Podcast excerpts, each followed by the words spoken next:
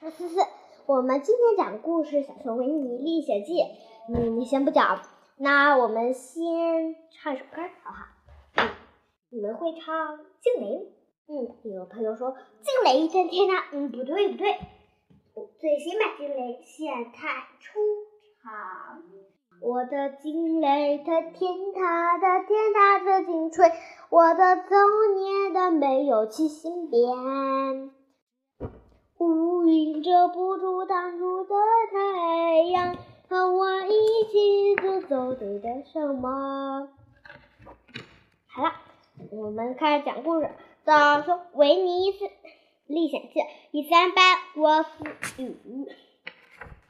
嗯，有着小熊下楼了，他紧跟在玩着克里夫罗宾的后面。砰砰砰！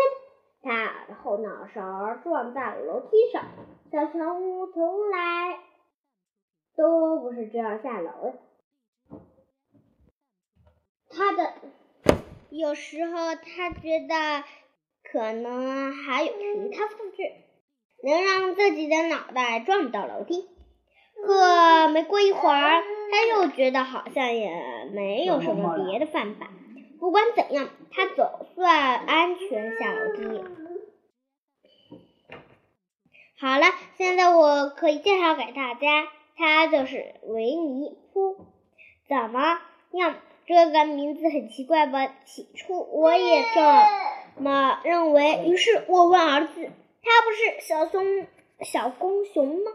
你为什么叫他维尼？我没有叫他维尼。你。”可你刚刚明明说的，刚刚明明说的是他叫维尼扑，难道你不知道扑的意思吗？罗宾一本正经的说：“我明白了。”我马上装作明白的样子回答道：“希望你也能明白吧。”小熊下楼后，有时候喜欢做游戏，有时候喜欢安静的听故事。今天晚上讲故事，罗宾说他最喜欢听什么故事？我问道。关于他自己的故事，那就是种特别听爱听自己故事的小熊。哦，我明白了，那个就讲个好听点的故事吧。好的，我会尽力的。我说，于是我开始讲起了小熊维尼的故事。好了，我们这个介绍完了，就这么一点点，有这么两张，两张，两张。我们看看明天早上。哎呦我去！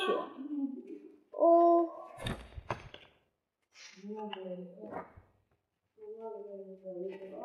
嗯，我们就先讲到这儿。